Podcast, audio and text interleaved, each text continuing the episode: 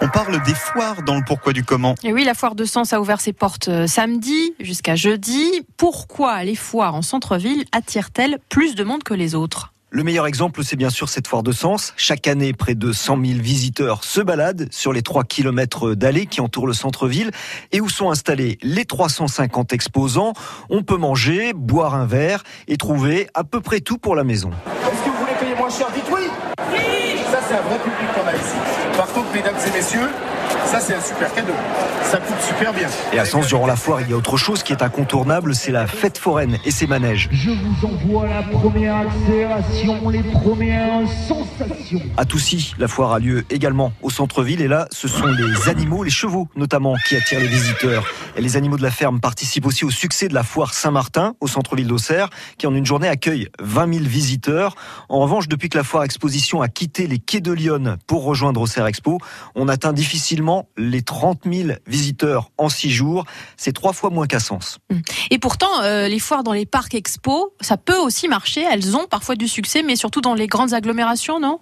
Et c'est le cas de la Foire de Paris qui a débuté samedi porte de Versailles et qui accueille chaque année 500 000 visiteurs. C'est le plus grand salon commercial d'Europe. C'est aussi là qu'a lieu le célèbre concours Lépine et ses inventions. Le Sanidome canin est destiné à collecter toutes les déjections canines liquide comme solide. C'est comme une litière pour les chats.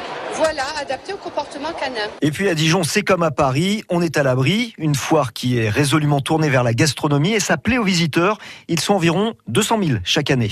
D'accord, Damien, mais euh, malgré tout, les foires attirent moins de public qu'avant. Hein. C'est vrai que si on regarde en arrière, la foire de Sens, par exemple, avait attiré 400 000 visiteurs en 1939. Mais ça, c'était bien avant l'arrivée d'Internet, quand les foires étaient des événements attendus pour faire des achats et de bonnes affaires. Désormais, pour en faire des bonnes affaires, plus besoin de se déplacer, les jeunes couples boudent les foires, et c'est ce public justement qu'elle cherche à attirer, comme à Chalon-sur-Saône, où on a décidé de voguer sur les tendances actuelles en mettant l'accent sur les secteurs de la domotique notamment. Bonjour, bienvenue.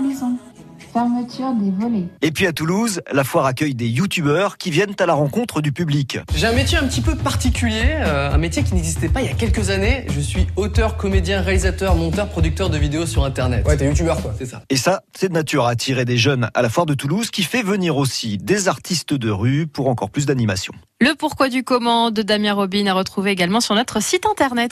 On va vous raconter l'histoire de la gendarmerie dans quelques instants. Capucine Frey, on n'arrête pas le progrès, l'histoire de ces inventions qui ont changé notre vie. Une petite minute et on revient. France Bleu